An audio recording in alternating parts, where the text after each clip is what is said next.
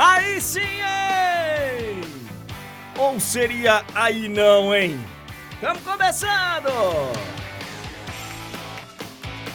Estamos chegando, muito bom dia, salve, salve galera! 9 horas pontualmente em Brasília! 9 horas pontualmente também na Nova Casa Argentina.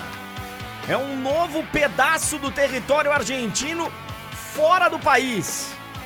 Também conhecido como Maracanã. Minha nossa, tomaram de assalto o Maracanã, hein? Virou casa deles. Bom dia, boa tarde, boa noite, boa madrugada, onde quer que você se encontre neste e também nos planetas vizinhos, estamos chegando!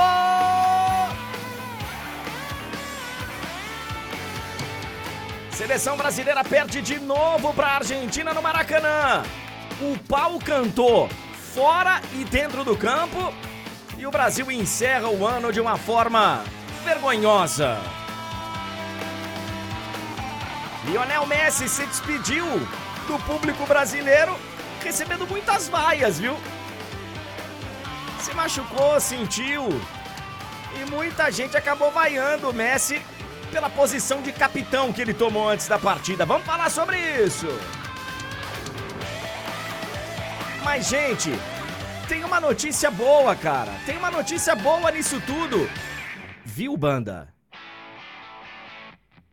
Acabou a data FIFA! Graças ao bom Deus. O Brasileirão também está de volta. Hoje tem dois jogos atrasados. Vamos para a reta final do Brasileirão. E você participando com a gente de todo o Brasil, sejam bem-vindos!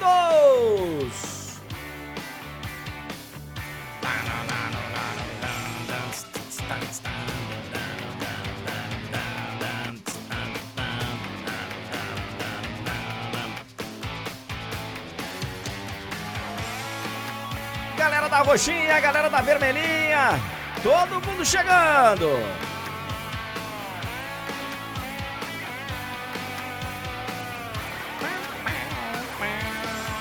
Organizando aqui o recorte do meu navegador, que ele não tá muito legal hoje não.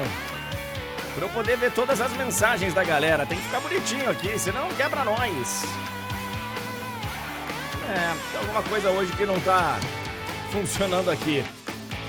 Mas tudo bem, vamos nessa. E aí, já estão no clima? Agora sim, agora sim tá bonitinho. Bonitinho, bonitinho, bonitinho.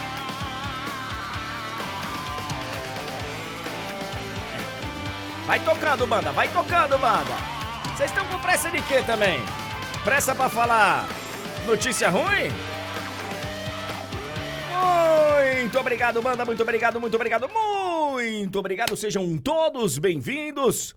São nove horas e quatro minutos. Estamos começando nesta quarta-feira, dia 22 de novembro de 2023, mais uma edição da live do André Henning. Olha aqui, ó. Galera da Azulzinha, galera da Alvinegra, galera da Roxinha, todos sejam muito bem-vindos e galera da Vermelhinha, faça favor de já deixar o like, por gentileza. Já deixa o like, já deixa o like aí, já tem muita gente aqui é, tricotando, cornetando e protestando. Sejam todos bem-vindos, mas faça favor de deixar o like. Olha aqui, ó, é... tem tanta coisa pra gente falar do que aconteceu ontem no Maracanã, nesse Brasil 0 Argentina 1, que eu vou ter que dividir o meu comentário inicial aqui em três partes. Nós vamos ter que falar da briga, nós vamos ter que falar do jogo e vamos ter que falar do futuro. Então eu vou tentar ser o mais sucinto possível. Mas eu não sei se eu vou conseguir. Porque tem tanta coisa, cara, tem tanta coisa. Tanta coisa foi se acumulando para chegar no que aconteceu ontem no Maracanã, que vai ser difícil resumir em poucas palavras. Mas vamos lá. Começando pela briga. Pouco importa o motivo da briga, tá? Eu vi muita gente cravando Olha, foi no hino. E aí os brasileiros vaiaram o hino e aí começou o pau a cantar. Bicho, se não fosse no hino, ia ser num outro momento. Ia ser numa provocação envolvendo racismo, que nem a gente tá acostumado a ver aí recentemente. Ia ser num. num espirro do cara do lado. Pouco importa o estopim. Tava na cara que isso ia acontecer. Tava na cara. Não rolou na Libertadores? Cara, porque. Foi um milagre. Fora do estádio, até rolou muita pancadaria. Dentro do estádio, não rolou, ainda bem, e não rolou, entre outras coisas, porque você tinha uma divisão de torcidas. Em alguns setores do estádio, tinham alguns, entre aspas, intrusos. Sim, mas de uma maneira muito mais controlável. Dava para ficar mais de olho. misturar torcidas aqui no nosso, não é nem só no nosso país, no nosso continente, infelizmente não dá. Não dá. Eu há muito tempo, cara, sou um defensor inclusive de que, ó, não tem educação para conviver com torcida do outro time. Infelizmente a gente tem que fazer jogos de torcida única. Infelizmente. E é uma derrota da sociedade. Mas, porque desse jeito, achar que pode ter um fair play, um negócio bonitinho, todo mundo se respeitando, num Brasil e Argentina, não tinha a menor condição de dar certo. Foi uma decisão completamente equivocada da CBF ao não dividir a torcida. Argentino para lá, brasileiro para cá. A CBF emitiu uma nota de madrugada falando: não! É porque é um jogo FIFA. E jogos FIFA não tem divisão de torcida. CBF. Foi longe de ser um jogo FIFA. Os ingressos começaram a ser vendidos cinco dias antes. Vocês tiveram que ir trocar. Fazer o torcedor trocar a compra dele lá, seja qual for, o comprovante, o QR Code, o código de barra, por ingressos físicos. Ah, mas isso foi o Ministério Público que disse que não podia ter ingresso por celular. Porra, e vocês não. não meteram a boca? Não fizeram barulho? Olha aqui, ó, o que o Ministério Público tá fazendo a gente. A gente fazer nesse, nesse amistoso, nesse, nesse jogo de eliminatórias. Vai ficar aquele jogo de empurra agora, né? A CBF diz que terceirizou pro Maracanã, que quem pediu foi o Ministério Público. A culpa não é minha. E o interessante é o seguinte: tiveram várias e várias e várias reuniões, segundo eles próprios disseram aí, nas últimas horas. Envolvendo todos os órgãos responsáveis pela segurança, pela organização. E ninguém levantou o dedinho para falar, gente, torcida mista Brasil e Argentina não vai dar. Não vai dar. Aí junta o despreparo da polícia militar. Uma brutalidade, sabe? Que coloca em risco, inclusive, a vida das pessoas mais do que elas já estão. O pessoal teve que pular para dentro do campo. Teve criança que teve que se jogar para dentro do campo. Uma brutalidade, sabe? Com imagens que se repetem já tinha acontecido na Libertadores.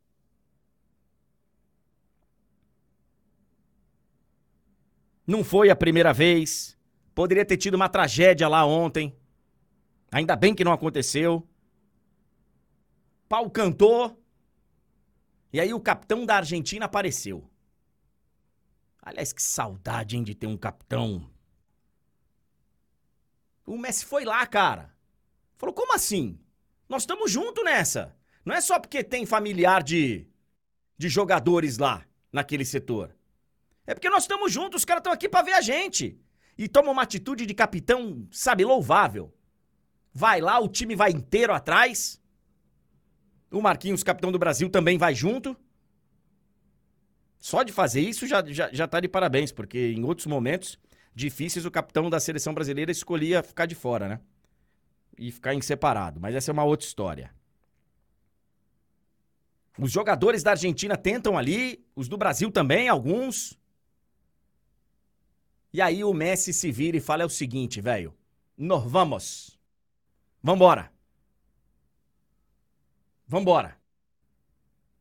Gesto de líder, gesto de, sabe? De capitão. Eu teria feito o mesmo. Bem diferente daquele jogo da Anvisa, tá? Eu vi muita gente comparando. Pô, de novo. Os caras vão fazer isso? No jogo da Anvisa eles estavam errados.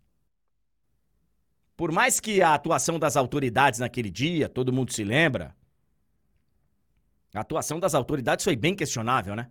Deixar para ir em cima dos caras que tiveram documentos, que falsificaram documentos, que não cumpriram quarentena, que mentiram na documentação para entrar no Brasil, deixaram para entrar no campo com cinco minutos de jogo. Foi uma vergonha a atuação das autoridades. Mas ali, eles não tinham razão, os argentinos. Eles não tinham razão. Ontem eles tinham. Ontem eu teria feito o mesmo. E aí, num momento lembrando quase que Eurico Miranda, o presidente da Federação Argentina, da Confederação Argentina, entra no campo para conversar com a arbitragem. E onde é que estava o presidente da CBF, hein? Onde é que estava o presidente da CBF? Onde é que tinha um representante da CBF no campo? Para poder saber o que, que ia ser decidido, se ia ter jogo, se não ia ter jogo. O cara foi lá sozinho conversar com a arbitragem e tipo assim, não, então é o seguinte, vai ter jogo e tal. Eles mandaram no Maracanã. O presidente da AFA entrou no gramado como se ele estivesse no Monumental de Núñez. A Argentina ficou à vontade de novo no Maracanã. De novo.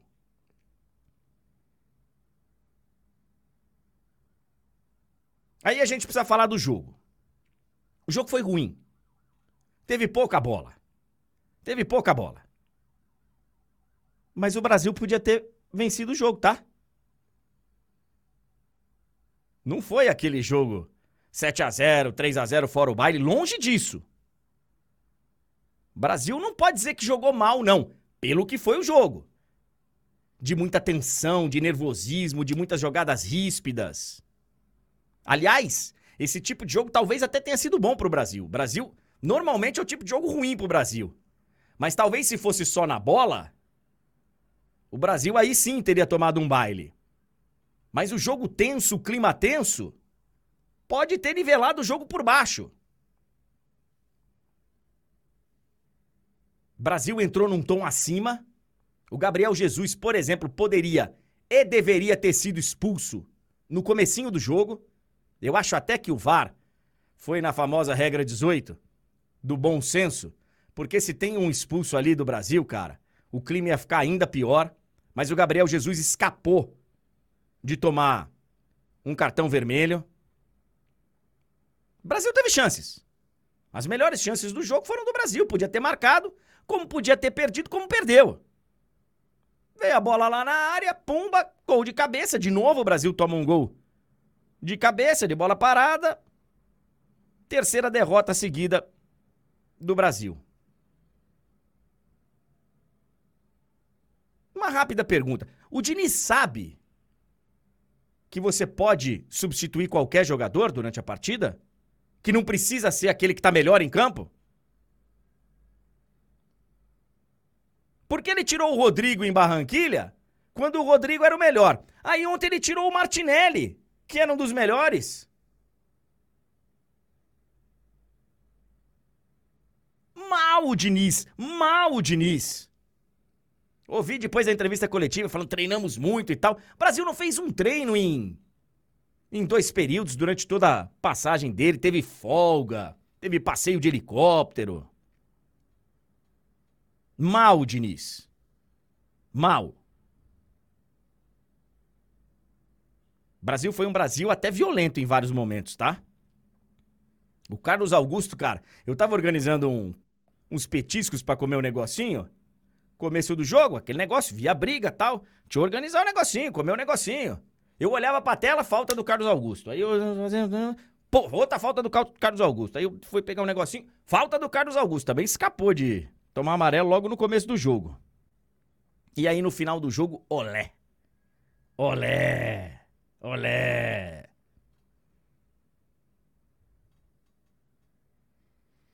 Outra pergunta pra galera da seleção brasileira. Termina o jogo, tem um jogador de cada time que vai dar entrevista.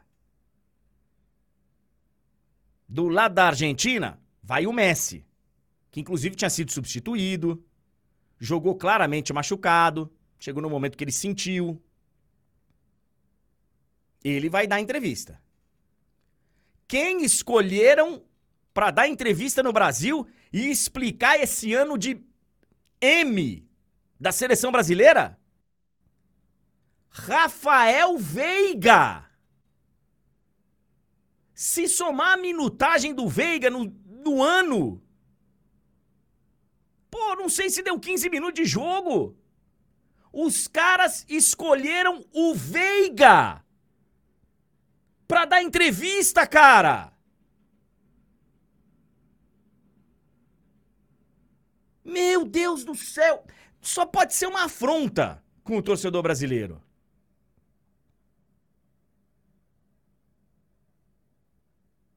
Bom, e agora? E o futuro? Pra gente encerrar. O Brasil tá em sexto lugar nas eliminatórias. Brasil vai pra Copa. Eliminatória só em setembro agora. E, e provavelmente sem público, tá? Porque o Brasil vai ser punido. O Brasil vai ser punido. O Brasil deve jogar aí pelo menos um jogo sem presença do torcedor. O Brasil está vivendo uma tragédia nas eliminatórias e mesmo assim estaria classificado para a Copa. Por isso que eu sempre falo aqui e muita gente sempre fala: o Brasil vai estar tá na Copa. Vai estar tá na Copa. Com tudo isso que está acontecendo, o Brasil estaria classificado hoje. Agora é o seguinte, cara. Agora é confiar na aposta do presidente da CBF, que jogou todas as fichas dele no acerto com o Ancelotti tá se segurando nisso. Jogou todas as suas fichas no Antelote e rezar, velho. Porque a gente não tem aqueles craques que você olha e fala: pô, esse cara decide uma Copa do Mundo. Não temos, não temos. Poderemos vir a ter, mas eles estão muito novos aí. A gente fala muito, né, de Hendrick, de Vitor Roque, de Marcos Leonardo. Eles precisam de um tempo para amadurecer. Não é qualquer um que vai chegar, que vai vestir a camisa da seleção e que vai resolver. Nós não temos esses grandes craques de chegar e meter a camisa e resolver uma Copa do Mundo. O único que poderia talvez ser esse cara tá fora. A gente não sabe quando volta, se volta. Que é o Neymar. E que ontem, inclusive, publicou aí nas mídias sociais que ia fazer uma confusão danada no jogo, né?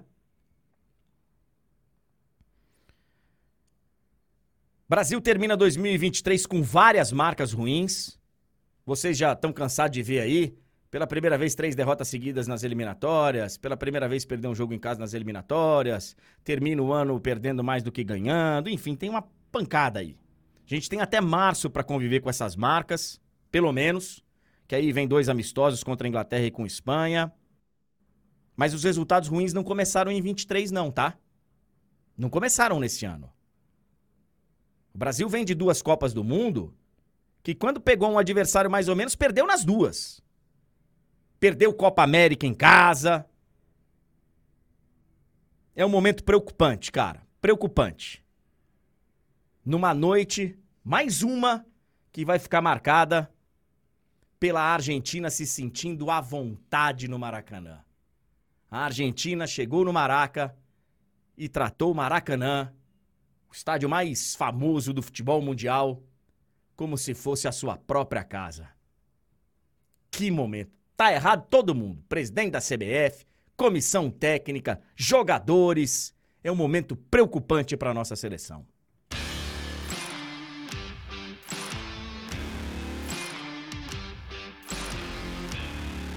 Nove horas e 21 minutos. Tentar respirar agora, né? Tentar respirar, porque desde ontem tá difícil, tá difícil, tá difícil. Galera da roxinha, tô vendo aqui as mensagens. Galera da vermelhinha, não tô vendo likes, hein? Não tô vendo likes, faz favor. Ih, rapaz, apertei o botão errado aqui. Seu Túlio Ligeiro, que até perdido aqui com a nossa banda.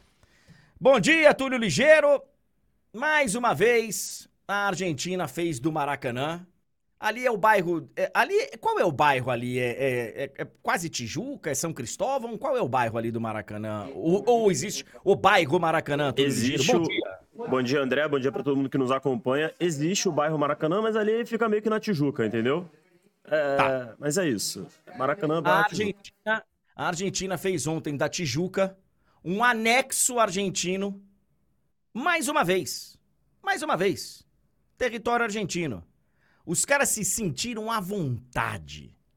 Você sabe, Túlio, que eu tava vendo uma imagem, eu vi ontem o pré-jogo, fiquei vendo o pré-jogo desde cedo da TIC Argentina, para ver o que, que eles estavam falando. A confusão, inclusive, ali naquele lugar já tinha começado bem, já tinha começado bem antes, tá? Bem antes, bem antes, quando só tinha a torcida argentina praticamente. Porque eles estavam colocando bandeira da Argentina, vinha um brasileiro e tirava. O brasileiro colocava uma bandeira do Brasil, vinha um argentino e tirava. E já tava já estava avisado que ali ia ter uma confusão. Tava na cara. Tava na cara.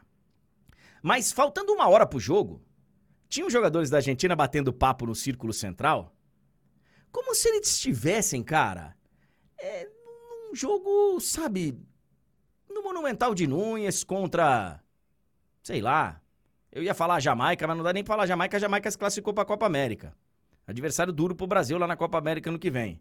É, contra um time, sabe? Contra o Panamá, que a, a Argentina enfrentou outro dia e goleou.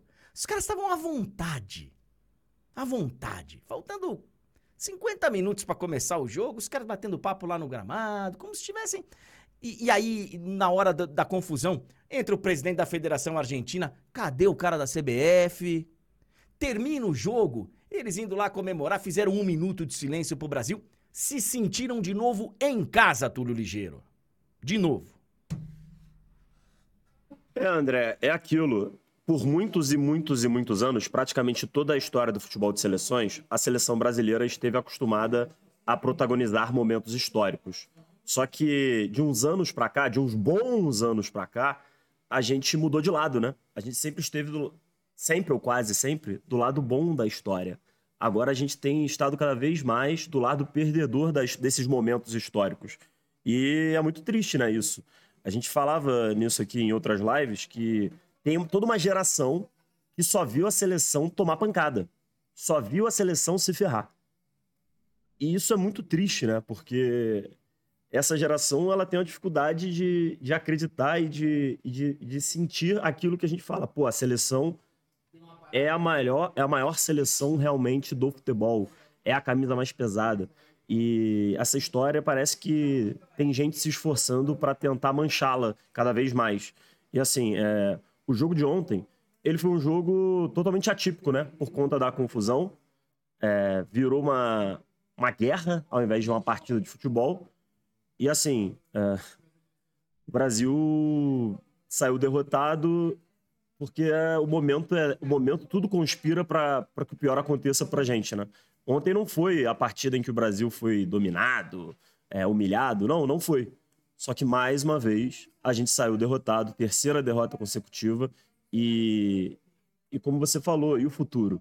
O futuro ele é extremamente duvidoso, duvidoso, porque a gente não sabe quem vai ser o técnico, a gente não sabe quem vão ser os jogadores, a gente está nesse momento sem saber o que o que pensar do futuro da seleção.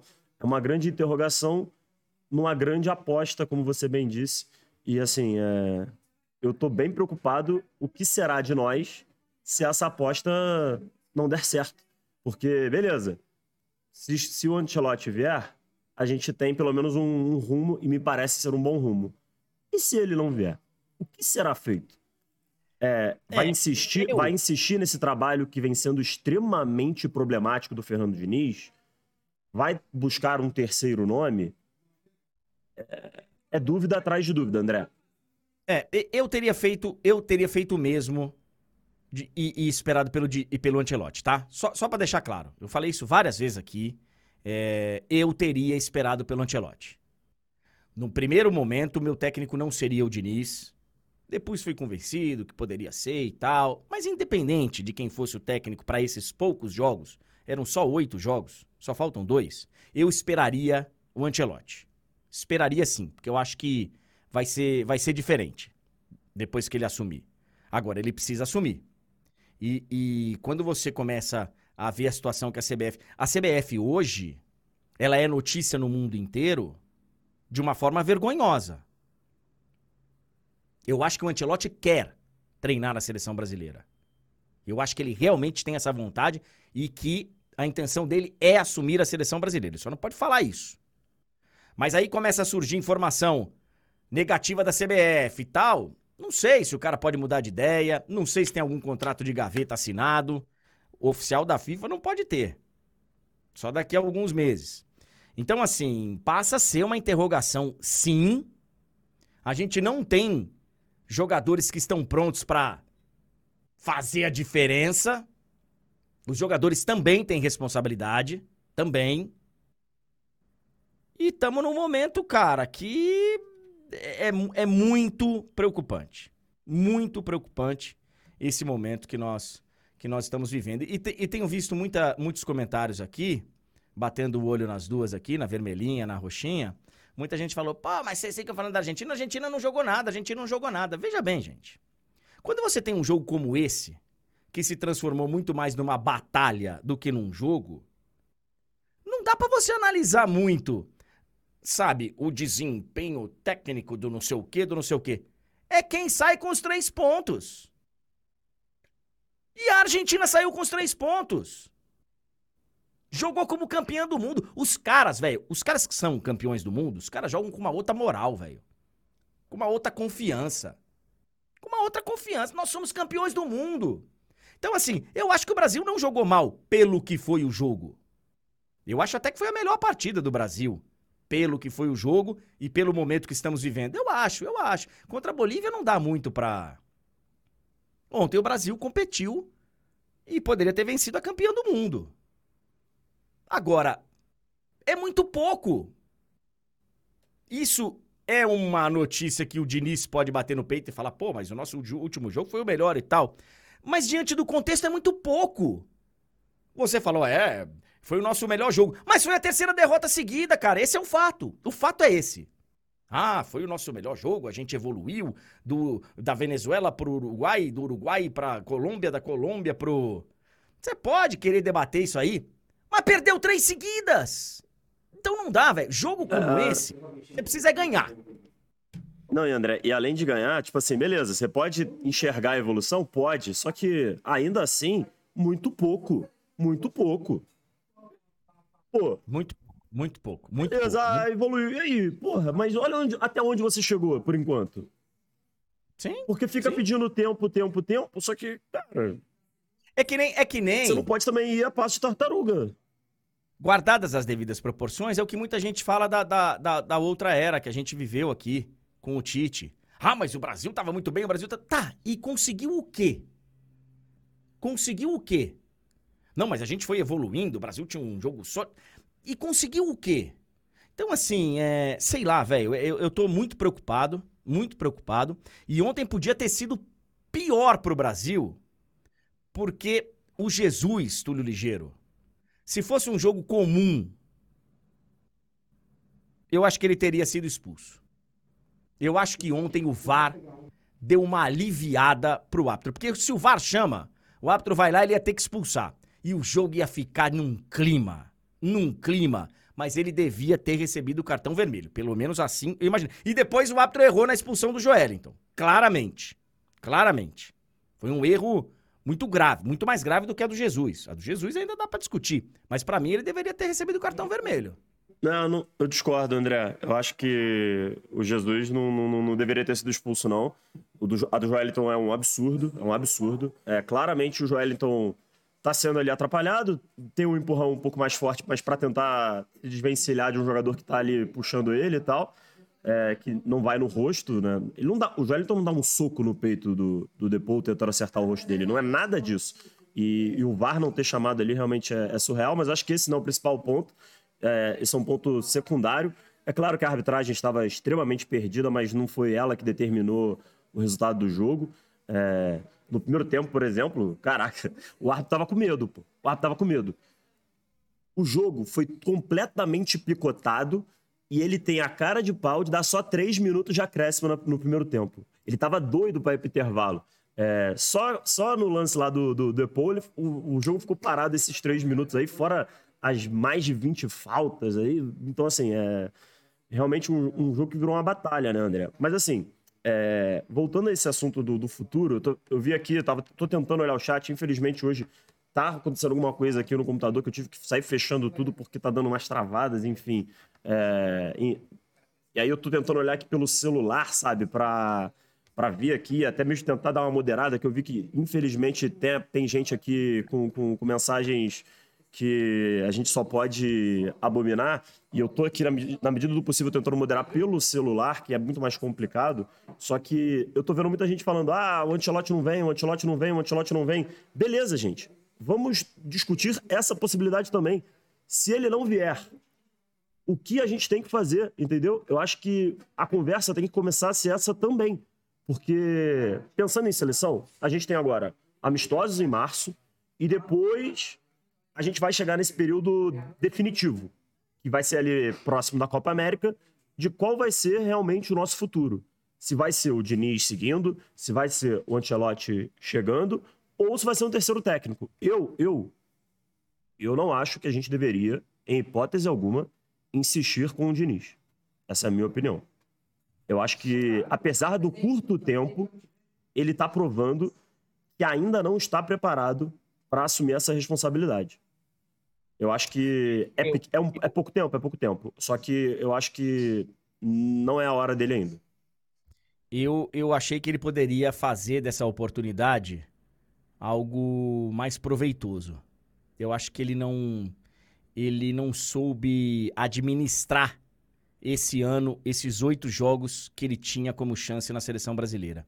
Eu achei que ele fosse ser um pouco mais esperto em administrar, em sabe, não tentar implementar 100% a maneira que ele acredita ser do futebol, que eu acho bem interessante, mas que é mais difícil você implementar. Eu achei que ele fosse trabalhar um pouquinho mais. Eu, eu não, não, entra na minha cabeça, velho. Você está implementando um estilo de jogo. O Brasil joga na quinta, folga sexta, treino de manhã sábado, treino de manhã domingo, treino de manhã segunda, para jogar terça. Não tem um treino em dois períodos, não tem um, sabe? E aí, eu falei para você aqui, Túlio, enquanto na sexta-feira a comissão técnica da Argentina estava analisando tudo que o Brasil fez contra a Colômbia, eu tava passeando de helicóptero, tava indo, pô, fazer coisas que ele poderia fazer fora daqueles poucos dias que ele tem de trabalho. Sabe? São poucos dias de trabalho. Eu acho que o Diniz perdeu uma ótima oportunidade. Perdeu, perdeu uma ótima oportunidade de, inclusive, depois se juntar à comissão técnica do Ancelotti e tal. Pedro Certezas! Calma, calma. Não... E o aí, Brasil lindão? acabou, André. Quem viu, viu. Verdade é essa. Quem não é Brasil SAF agora, acabou. Verdade é essa. Tem que fazer o de placa, tem que correr. peraí, peraí, peraí, peraí. Fala, fala. E o nosso fogão? São que horas? Nove e meia da manhã o cara quer me passar por estresse, irmão. Olha só, não acredito mais. Não acredito mais. Tô com um mental abaladíssimo. Botafogo só é campeão se ganhar os cinco e não acredito nisso. Calma, a gente volta a falar em breve. Calma. Thiago Nunes chegou, o professor chegou, o professor chegou, calma. É, então, quero ver o que vai me aprontar.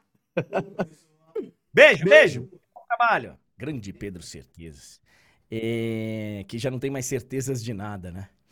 Ah, não, cara... aparentemente, aparentemente ele tem, André, só que agora tá completamente é. pessimista. Cara, tem algumas coisas que acontecem Eu ontem fiquei irritadíssimo em alguns momentos, cara. Mais do que o normal. Mais do que o normal. Eu, eu geralmente pouco me irrito com jogo de futebol. Foi-se o tempo, cara. Acho que a, a idade me trouxe mais paciência, mais tolerância. Eu, pra assistir um jogo, tanto da seleção como do meu time, como. Eu, cara, eu tenho uma tolerância hoje muito mais elevada do que eu já tive. Quando me apareceu o Veiga para dar entrevista, foi um daqueles dias que eu agradeci por não ser um cara favorável ao armamento. Eu teria perdido mais uma televisão. Mais uma televisão. Eu teria disparado contra o meu televisor. Que porra é essa? Quem é que teve uma fela de uma ideia de num momento como esse mandar o pobre do Veiga explicar, cara?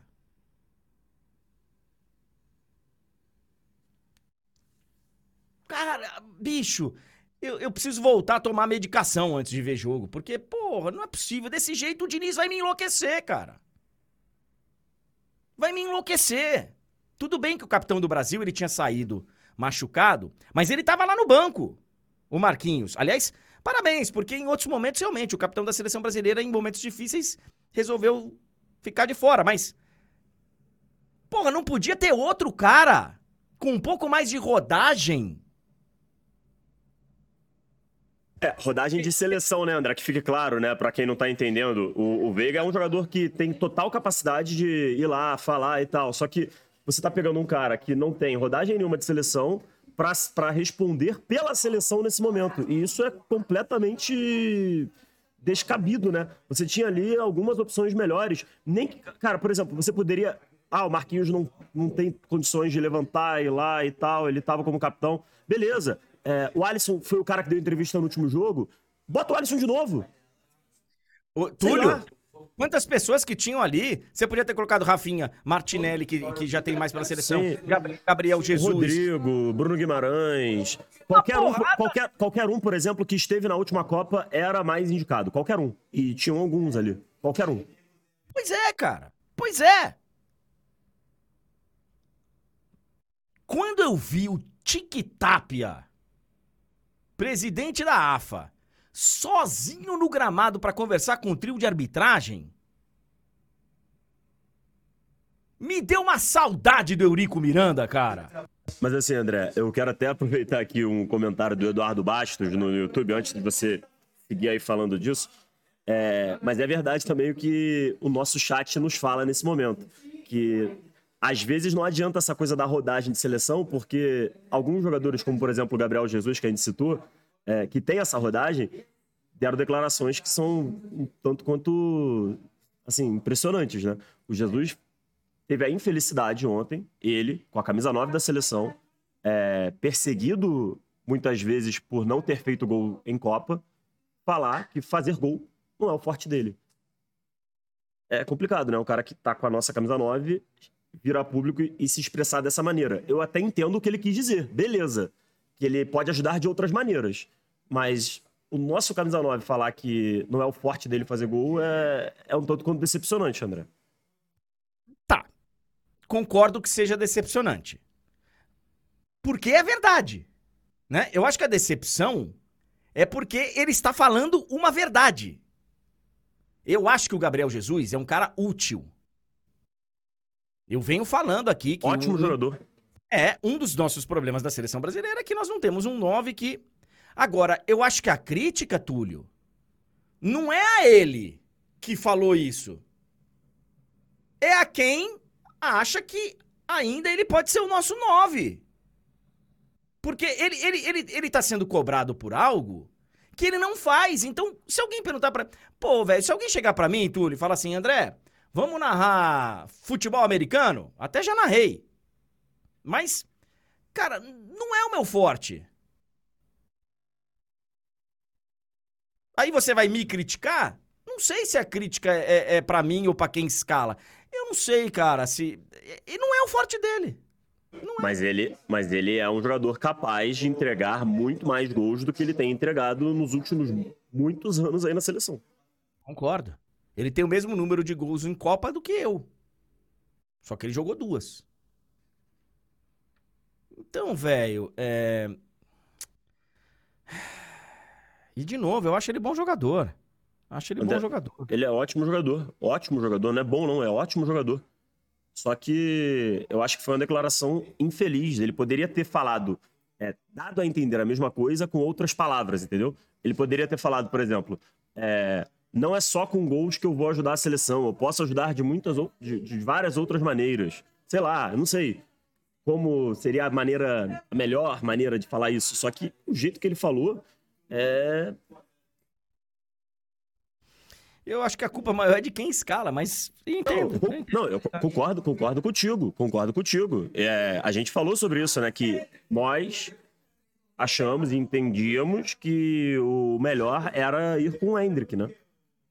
Por mais que não seja talvez a, a melhor função para o garoto, a gente teria ido com ele, né? Enfim, é, mas é. Curiosamente, Túlio, é, eu acho que o Diniz não vai ser demitido agora. Acho, acho, acho extremamente improvável. Eu acho que o Diniz tem uma chance de ser demitido. Caso o Ancelotti avise o Edinaldo: Ó, oh, velho, não vou mais. Porque aí o Edinaldo vai ter que mandar o Diniz embora para contratar um novo treinador definitivo. Ou insistir com ele definitivo, aí é uma opção do treinador. Mas tirar ele para colocar um interino para dois jogos, supostamente esperando o Ancelotti, lembrando que, mesmo com a vinda suposta do Ancelotti, a gente não sabe se ele vai treinar o Brasil na Copa América ou não. Depende do. Eu acho que se o Real Madrid for para a final da Champions, ele não, não vai trabalhar depois de dois, três dias aqui assumindo a seleção para se preparar para uma Copa América. Copa América começa, a bola rola 20 dias depois da final, 19 dias depois da final. Então, assim, de qualquer forma, o Diniz vai ficar aí. Eu imagino. Eu imagino. De repente, o Diniz vai entregar o bastão, deixando como legado esses minutos aí pro Hendrick, de repente, uma convocação do Vitor Roque lá em março. Ou do Marcos Leonardo, ou dos dois, ou do. O que é muito pouco. É muito pouco, velho. Até porque foram poucos minutos pro Hendrick. André, se esse for o legado dele, até dentro desse legado é decepcionante. Porque beleza, ele chamou. Mas e aí? Mas, ô Túlio, são dois amistosos agora.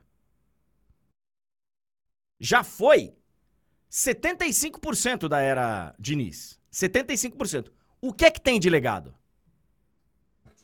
Eu acho que praticamente nada. Eu sei que isso aí, isso aí é o máximo. Se você quiser olhar com bons olhos, é o máximo que dá para salvar. É o máximo, máximo. Só que assim, o que eu tô dizendo é, dentro disso, também é decepcionante o trabalho dele, entendeu? Porque Sim. Ele, beleza, deu oportunidade, mas, pô, uma oportunidade bem meia boca, né? Bem meia boca. Botou o garoto só em roubada.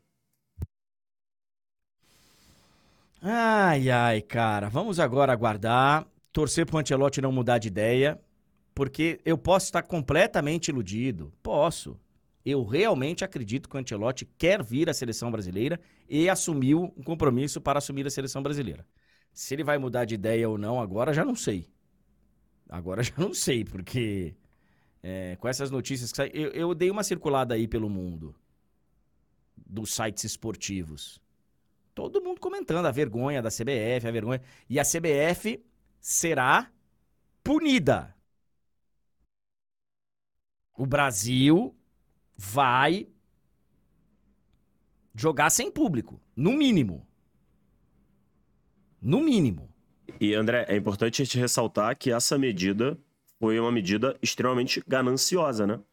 Porque para no, no, Maracanã, na maneira que se configura o atual Maracanã, para você fazer a separação de torcida visitante e mandante, você inutiliza alguns lugares, né? Muitos lugares, né? Milhares de lugares. Então, assim, com certeza foi uma medida gananciosa. Para você poder vender mais ingressos, ignoraram o, os pedidos e os alertas de que poderia ter problema. Para você vender, sei lá, 3 mil, 4 mil, não sei exatamente quantos ingressos, quantos mil ingressos a mais você pode vender é, não fazendo essa separação.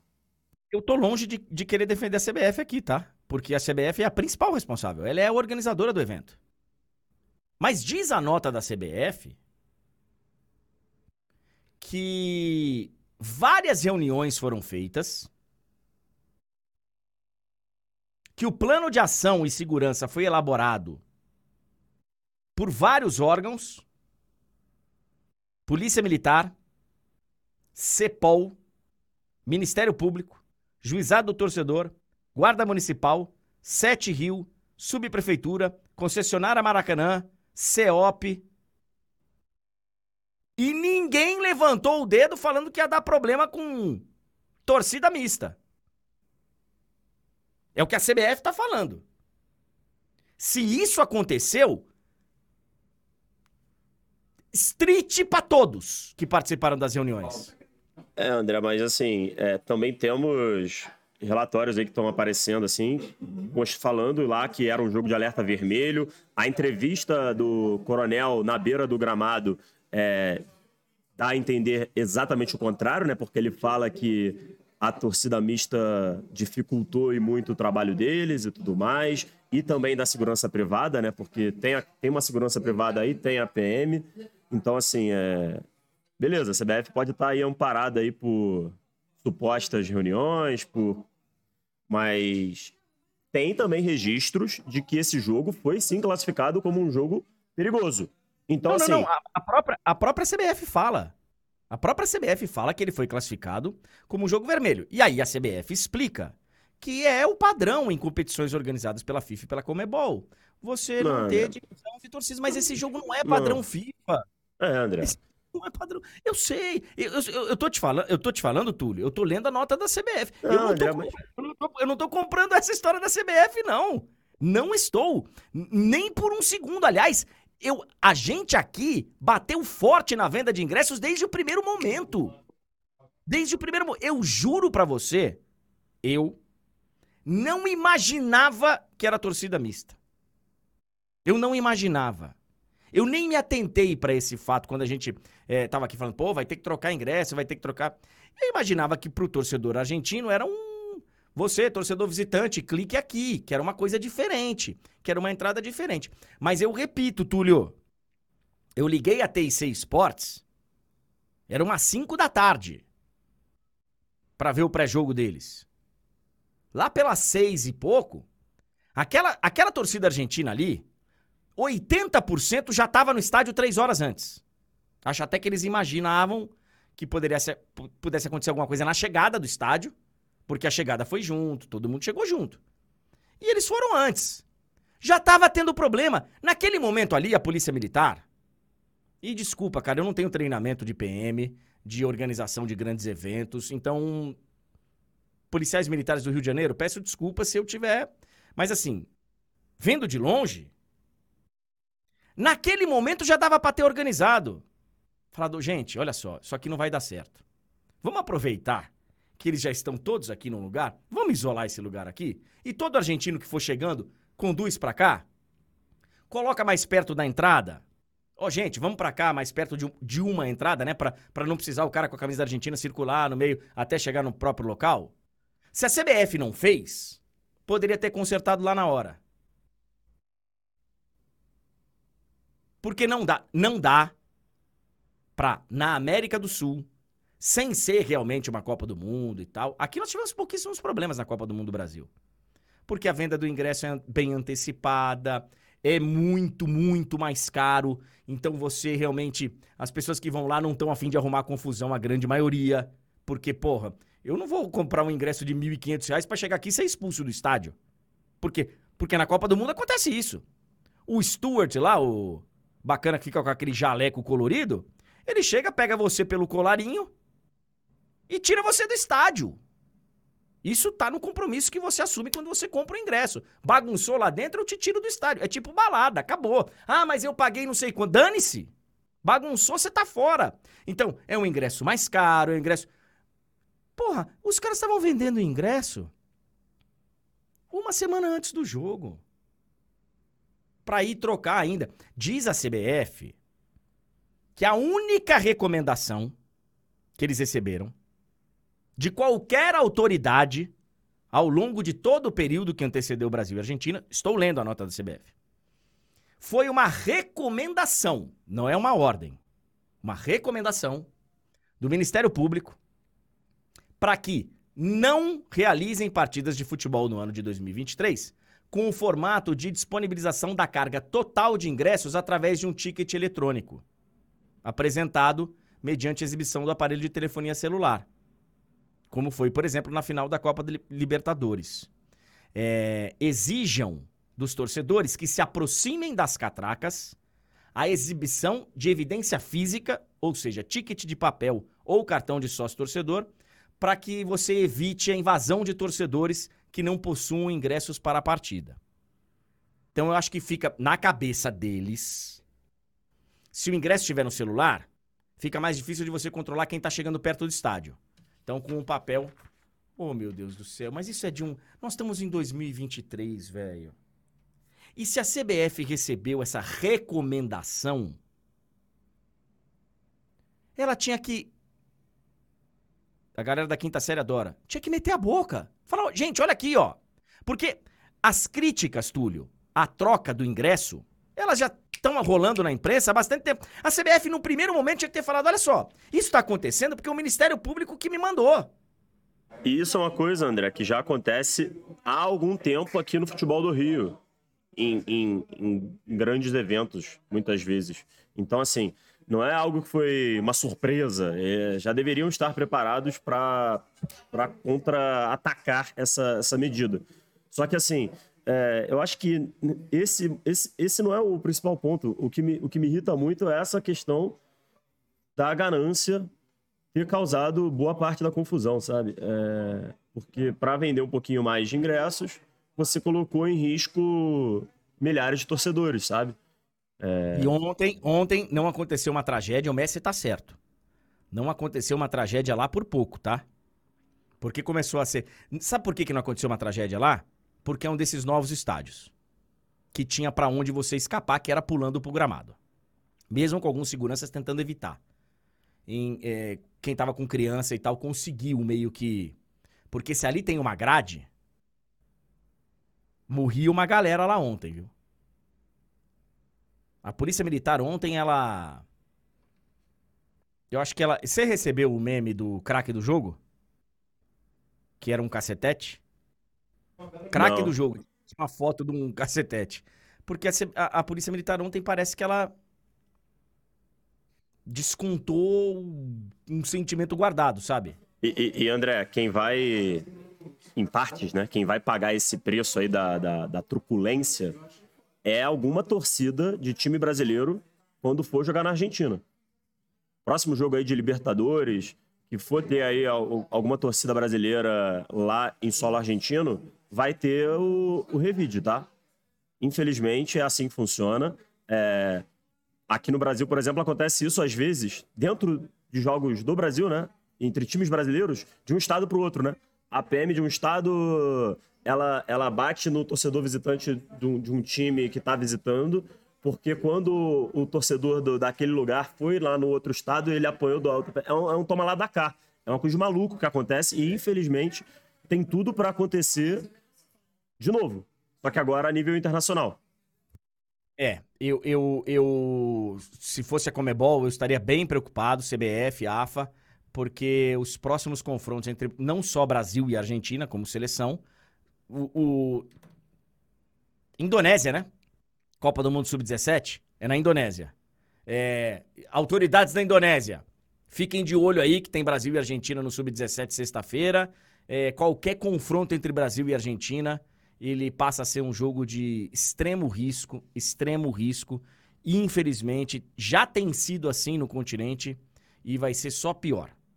Porque também tem reclamação dos brasileiros que vão para a Argentina e chegam lá, a polícia só deixa entrar no segundo tempo, segura os ônibus e tal. Não tem santinho nessa história. Não tem, não tem santinho. Todo mundo, em algum momento, fez alguma bobagem, faz alguma bobagem e assim. Inclusive, André, inclusive ontem, a gente não sabe exatamente como a, a confusão começou, mas certamente os argentinos que apanharam também, de, entre, as, entre boas aspas, assim, fizeram por onde?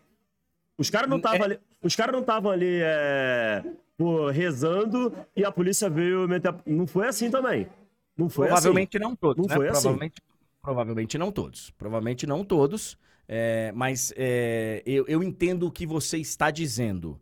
É que não dá para generalizar, porque eu aposto que muita gente que estava lá não tinha nada a ver com a história. Sim, sim. Infelizmente, nesse tipo de situação, sempre acaba sobrando para inocente que tá no lugar errado. Pois é.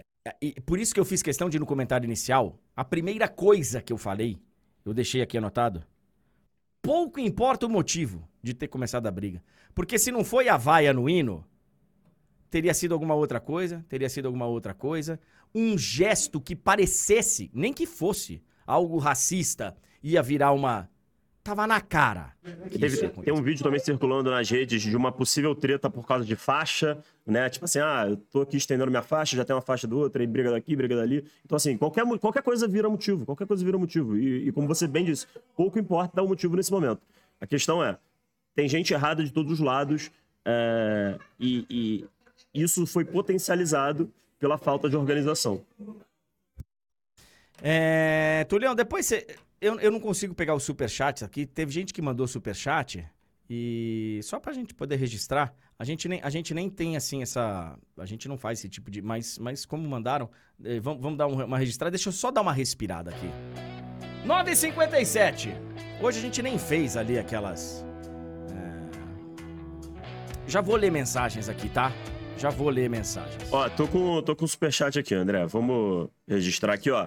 Obrigado aqui o Caio Souza, que está perguntando se vão interditar o Maraca igual fizeram com o São Januário. É, o Maracanã que vai receber jogo hoje, vai receber jogo amanhã. O gramado vai estar tá, uma beleza para Flamengo e, e Bragantino, hein, André? A CBF diz que repassou ao consórcio Maracanã a organização do jogo. Só faltava essa agora pro Maracanã. Pro Campeonato Brasileiro que já mudou. Vai ter jogo atrasado que tá atrasado porque não podia ser realizado no Maracanã. Não, mas assim, André, eu acho que isso não vai acontecer, tá? Só, só deixar registrado também e, e até para responder ao Caio Souza. Eu também acho que não. Mas a CBF divide a responsabilidade com o consórcio Maracanã. A CBF é... tá num jogo, né? Nada foi, nada foi responsabilidade nossa. Ah, ingresso que teve que trocar foi o Ministério Público. Ah, é, jogo de sem divisão de torcida, ah, é porque é da FIFA. E aí, nada foi a CBF. É, seguindo aqui, André, ó, o Jair Lima e o Natan estão falando do mesmo assunto no superchat que eles mandaram. Se não vier o Ancelotti, o que, que você acha do Mourinho, André? Eu acho que ele não viria. Eu acho que o Mourinho não não tá afim de dirigir seleção agora. E acho que, acho que o Mourinho é daqueles que vai dirigir Portugal se. Mas eu não. Eu adoro o Mourinho, tá? Eu adoro o Mourinho. Mas não sei se casaria com. ah, eu, eu acho. Que... Eu acho que poderia ser uma boa, sim. E, ó. Entre 100 outros nomes que você me sugerir, eu vou preferir o Mourinho mas não seria o meu. Não estaria entre os meus três ou quatro preferidos. Mas, vamos lá. É, o Alisson tá aqui revoltado com, segundo ele, o lobby que a imprensa fez pelo Diniz na seleção, querendo saber quando é que a imprensa vai assumir a culpa, a parte de culpa dela nisso. É, o GC14 também mandou um superchat, o PH falando que o único legado é a CBF com escalação de empresários, é aquela história que as pessoas sempre falam. É, o Play Anime falando que é um desgosto, jogo horroroso. É, o Dorival Júnior, é claro que é um fake, né? Mas o Dorival Júnior mandando aqui é, se você acredita nisso no Rio de Janeiro. E o Igor Avelino falando que acha que deveria dar uma chance de formar uma seleção de jogadores que jogam no Campeonato Brasileiro. Ah, cara, a gente, eu sempre tenho esperança de pelo menos olharem pro futebol brasileiro. Eu acho que o Diniz nessa parte ele olhou. Eu acho. É... Talvez não tenha dado as chances que os jogadores convocados do futebol brasileiro merecessem, que a gente quisesse ver. Mas olhar pro futebol brasileiro, ele olhou. Eu não sei nem se era a vontade dele. Porque ele perdeu tanta gente que seria convocada, sabe, naturalmente, que ele acabou chamando nomes diferentes. Eu não sei se era uma intenção dele chamar esses nomes diferentes. Olha, vou assumir a seleção brasileira, vou fazer uma convocação igual àquela que foi da Copa do Mundo, basicamente, depois eu vou mudando. Eu acho que não era essa a, mas acabou acontecendo, porque um monte de gente da seleção do Tite não, não pode ser convocado nessa agora. Então, é, mas, mas, de novo, cara, é, o Diniz, eu esperava mais. Eu esperava mais. Pro, pro bacana que falou aí que a imprensa toda fez lobby, a imprensa toda é muita gente, tá, velho? É muita gente. É, esse negócio de ficar generalizando, ah, a imprensa fala isso, ah, a imprensa.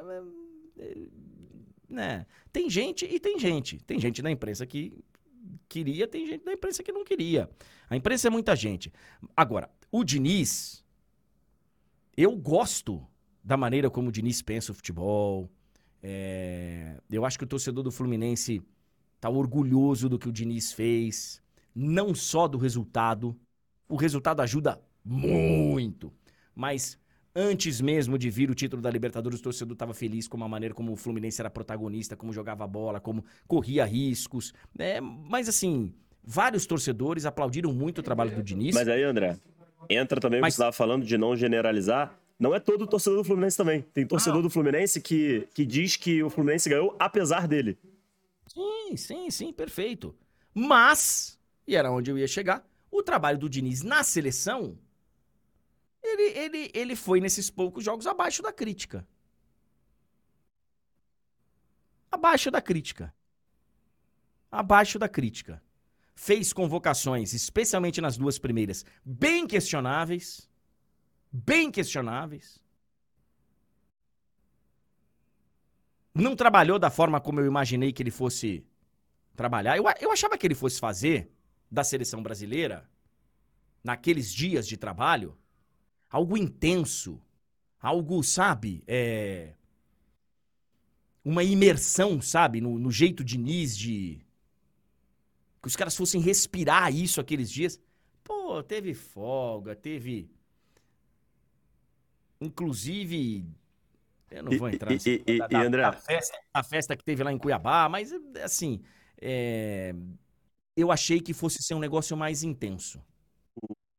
Só falar aqui pro. que teve gente que. Uma pessoa, na verdade, né? o João Pereira tá falando aqui que eu sou maluco porque eu falei apesar do Diniz. Não sou eu que tô falando isso. Eu escutei torcedores do Fluminense falarem isso que fique mais claro. É, eu acho que o Diniz foi um dos grandes responsáveis pelo título do Fluminense. Mas tem torcedor que não enxerga dessa maneira, torcedor do próprio clube. Então, assim, igual tem torcedor agora da seleção que está revoltado, inclusive a maioria, né? É, enfim. É, André, vamos, vamos falar um pouquinho de outras coisas para melhorar o clima? O que, que você acha? Ou Deixa não? eu soltar um som aqui. Deixa eu soltar um som aqui para ver se melhora o astral. Bora, banda!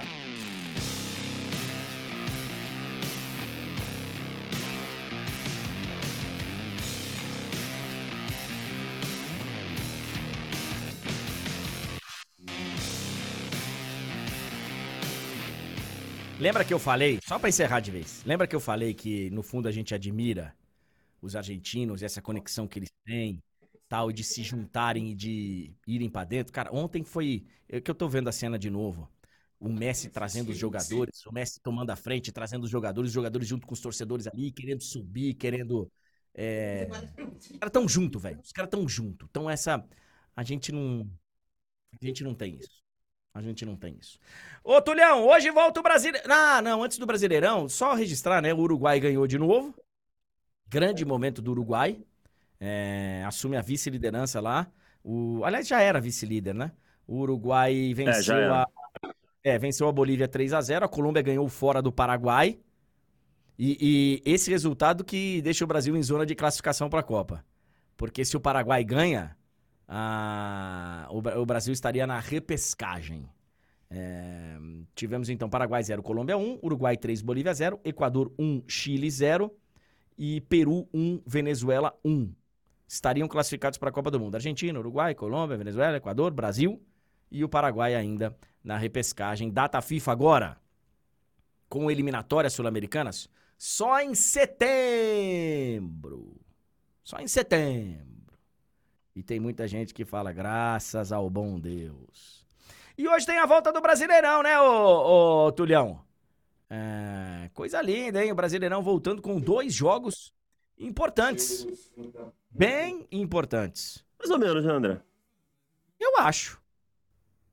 O Fluminense e São Paulo é um jogo festivo mais do que tudo, né? É, então, é um jogo festivo. O Fluminense É. tá com a cabeça, evidentemente, já no Mundial. O São Paulo com a cabeça no ano que vem. Mas, assim, certamente vai ser um jogo de muita festa da parte do- da torcida do Fluminense, né? Vai ser o jogo ali da. Mais um motivo pra festejar a conquista da Libertadores. Então, assim, acho que vai ser uma festa legal no Maracanã, diferente do que foi ontem, né? E o outro jogo, sim, em termos de classificação, de campeonato, aí é um jogo extremamente importante, André. É, o... o- Vai ter troca de faixas esse jogo, Fluminense e São Paulo, né? Porque Isso. o São Paulo, né? Não é só o Fluminense que é campeão, o São Paulo também campeão da Copa do Brasil, então vai rolar uma troca de faixas pra poder fazer desse jogo aí uma festa no Maracanã. O Fluminense nesse momento oitavo colocado, o São Paulo décimo colocado. E temos também, antes um pouquinho, às sete da noite, Cruzeiro e Vasco no Mineirão, sem presença de público, né, Túlio? É isso, André. É, Cruzeiro punido, não vai poder mandar seus jogos com torcida, nem mesmo ter torcida visitante, como foi o caso contra o Fortaleza. O que. Vamos ver né, como é que vai, isso vai. Isso vai. O efeito que isso vai gerar nos jogadores, especialmente do próprio Cruzeiro, né? Porque talvez se houvesse a presença de público, a torcida ia abraçar de uma maneira fantástica depois do grande resultado na última rodada, né? Então, vamos ver como que isso vai afetar. É um jogo muito tenso, André, porque mexe demais com a parte de baixo da tabela. A gente fa- falou aqui algumas vezes, né? O Goiás ainda tem ali uma chance remota de escapar. Então, assim, tá praticamente uma briga ali para uma vaguinha, né? Para não preencher essa última vaga, em teoria, né? Tá ali Bahia, Vasco, Cruzeiro, são os três principais times ali ameaçados e é um confronto direto com cara de decisão. Quem vencer, se houver um vencedor, dá uma respirada absurda, André, e fica ali numa situação relativamente tranquila para a reta final do campeonato. O empate deixa os dois ainda bastante preocupados e se alguém sair derrotado, ah, meu amigo, o torcedor vai ficar com a cabeça inchada por um, por um bom tempo. Eu tô vendo aqui, é, atualizada, a tabela lá da UFMG de pontos para rebaixamento. Nesse momento, 40 pontos está rebaixado, 41 praticamente rebaixado, 42 praticamente rebaixado, 43 muita chance de ser rebaixado, 44 vai começar a ser na moedinha, vai ser caro coroa, 50%, e aí dá uma queda ok para 45 e bem significativa para 46. Então, nesse momento aqui, é, com 47 praticamente impossível cair. Mas com 46 você passa a ter só 7% de chances de cair. Então você teria que bater, vai, para ter uma zona segura, 46.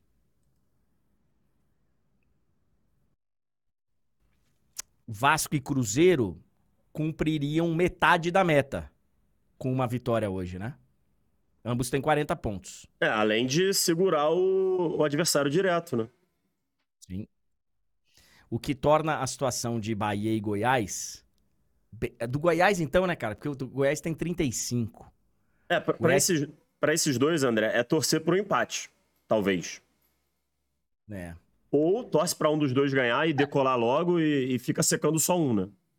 É, é, também funciona. É que, é que se empatar, você continua secando os dois. É, hum, O Bahia, cara. O Bahia realmente está numa situação delicada. Meus amigos torcedores do Bahia estão preocupadíssimos. O Bahia tem 38 pontos. E vamos voltar a falar, evidentemente, de Campeonato Brasileiro nos próximos dias. 10 horas e 10 minutos. A Croácia está classificada!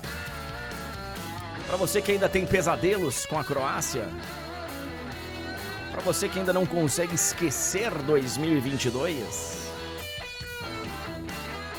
Croácia está classificada para Euro e agora também já temos definidos os confrontos de refrescagem, como diria aquele, né, o, o Túlio, porque Tá tudo definido, nós tivemos as definições de todos os classificados. Ontem a última classificada direta, né, a Croácia, garantiu a sua vaga. Antes de ontem tinha sido a Itália, a Eslovênia, a Tchequia. E agora nós vamos ter os jogos de refrescagem para classificação para para a Eurocopa. Nós vamos ter. São três caminhos lá, né? São três caminhos. Polônia, Estônia, Gales e um outro time que vai chegar através do ranqueamento vão disputar uma vaga. Israel, Bósnia e Herzegovina, mais dois que vêm de ranqueamento, vão disputar outra vaga. Geórgia, Grécia, Luxemburgo e Cazaquistão também vão disputar uma, uma vaga. Luxemburgo, cara, indo para refres refrescagem. Projeto. Você... É, o projeto. Ô, Túlio, você me falou é, que tinha alguma coisa da Geórgia. É, é, isso aí? O nosso Kivara tá fora? O que, que aconteceu aí? É, André, algum membro da comissão técnica georgiana entendeu errado o regulamento, entendeu que mesmo que o Kivara tomasse um cartão amarelo, ele não ficaria suspenso porque zeraria os cartões. Só que em caso da suspensão, você cumpriria a suspensão nos playoffs. O cara entendeu o regulamento errado, falou que o Kivara poderia jogar nesse jogo que não valia mais nada para a Geórgia, porque a Geórgia já estava garantida nos playoffs. E aí o craque da seleção tomou um cartão e vai perder aquele que talvez seja o jogo mais importante da história da sua seleção, André. Caraca, velho. Na seleção, eu não lembro disso ter acontecido. Isso aconteceu recentemente em clubes. Aconteceu com o Santos, inclusive. O Santos é eliminado de uma Sul-Americana? Galera vai me lembrar aqui.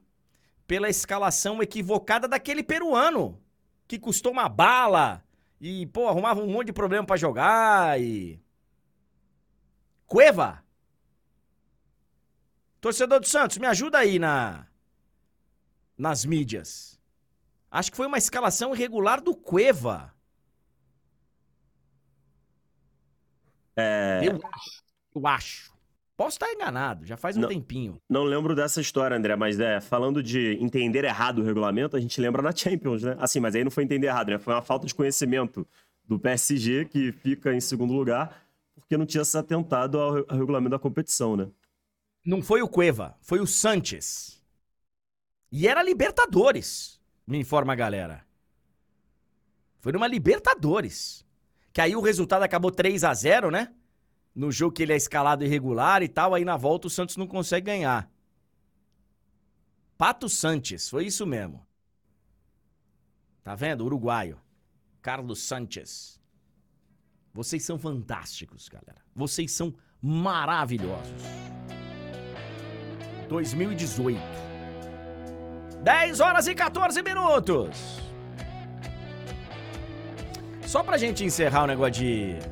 É que tinha tanta anotação, cara. No final do jogo ontem, o Scaloni deu uma declaração meio. meio assim. é, deixou no ar, nas entrelinhas. Falando, é, eu preciso pensar direito, preciso ver, é muita exigência. E, e, assim, deixou nas entrelinhas que pode ir embora. E eu hoje fui ler a imprensa argentina, porque eu queria ver muito da repercussão do que aconteceu ontem no Maracanã. E muita gente entendeu realmente que ele, ele vai embora. E, e, e assim, é interessante, né, Túlio? Porque. Tudo bem, o cara agora vai ter. Nós estamos em novembro, ele vai ter dezembro, janeiro, fevereiro, a próxima data é só em março. Ele pode dar uma respirada, né? Viajar para uma praia. Os argentinos adoram, vem para Florianópolis, Camboriú, vai para Porto Seguro, enfim, vem aqui, dá uma volta, ou, né? Aí ele pode mudar de ideia, evidentemente, dar uma pensada melhor. Estão falando que foi na Sul-Americana mesmo. Enfim, gente, foi numa delas. Aí vocês têm que entrar no, no acordo aí. É... E aí, Túlio, eu fico pensando: o cara foi pela seleção do país dele. Campeão da Copa América. Depois de sei quantos anos. Dentro do Maracanã. Campeão do mundo. Depois de não sei quantos anos. E ainda num começo de Libertadores, de Libertadores, de eliminatórias, vai e ganha do Brasil no Maracanã de novo.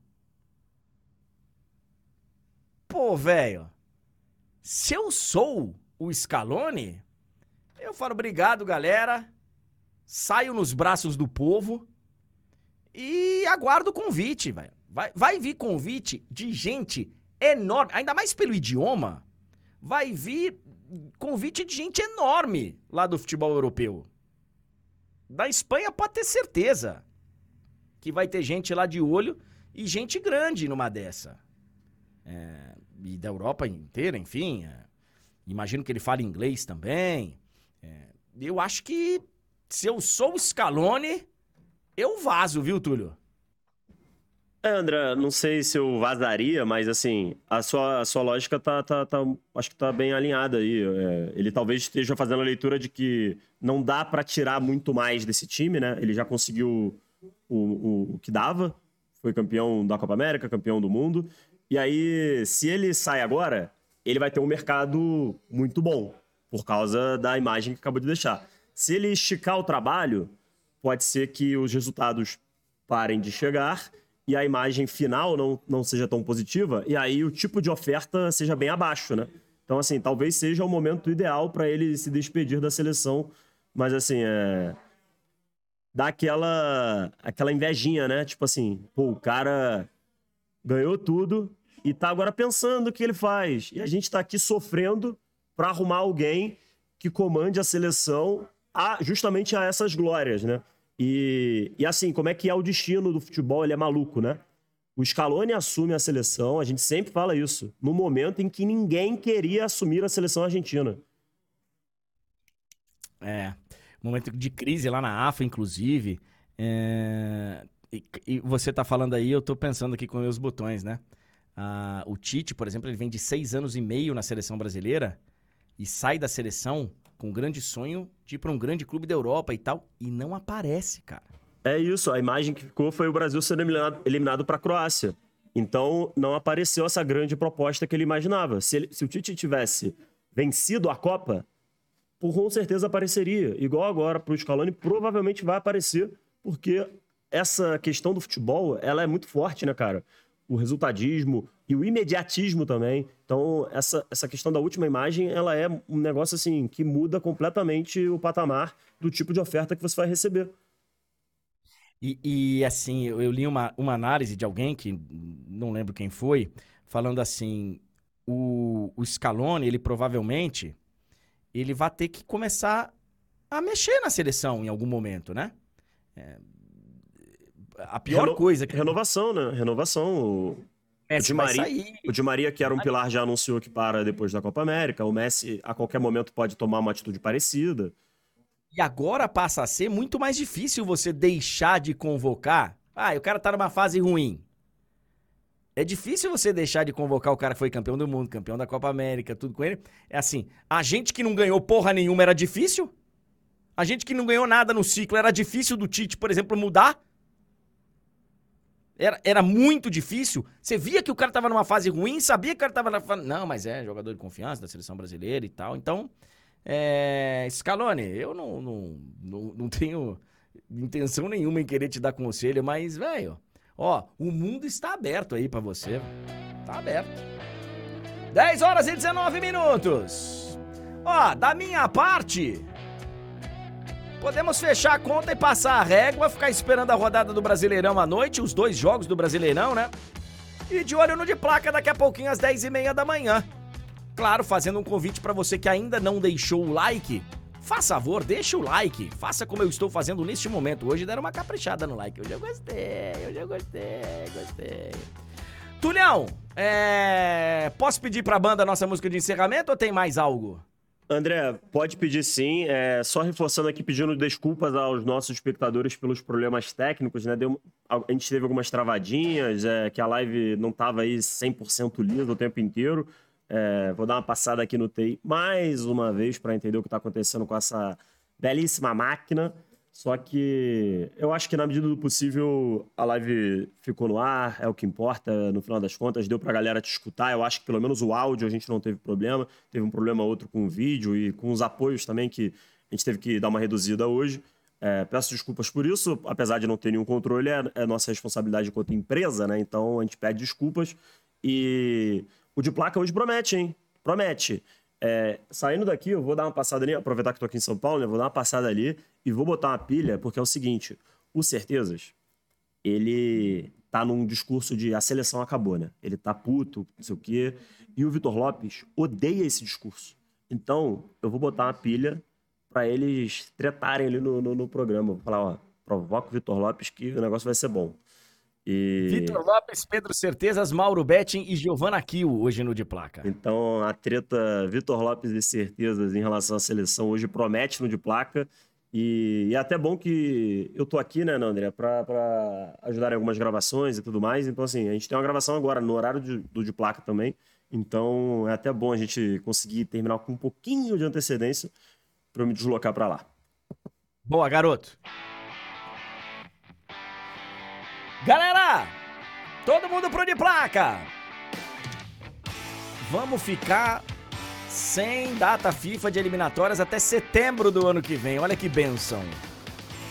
Deixa o like aí antes de ir embora. Muito obrigado, senhoras e senhores. Que seja uma grande quarta-feira de muito sol por enquanto aqui em São Paulo. Espero ter esteja um tempo legal também aí na sua cidade. Valeu, galera. Valeu. Beijo, beijo, beijo. Até amanhã. Nove da manhã, tamo de volta.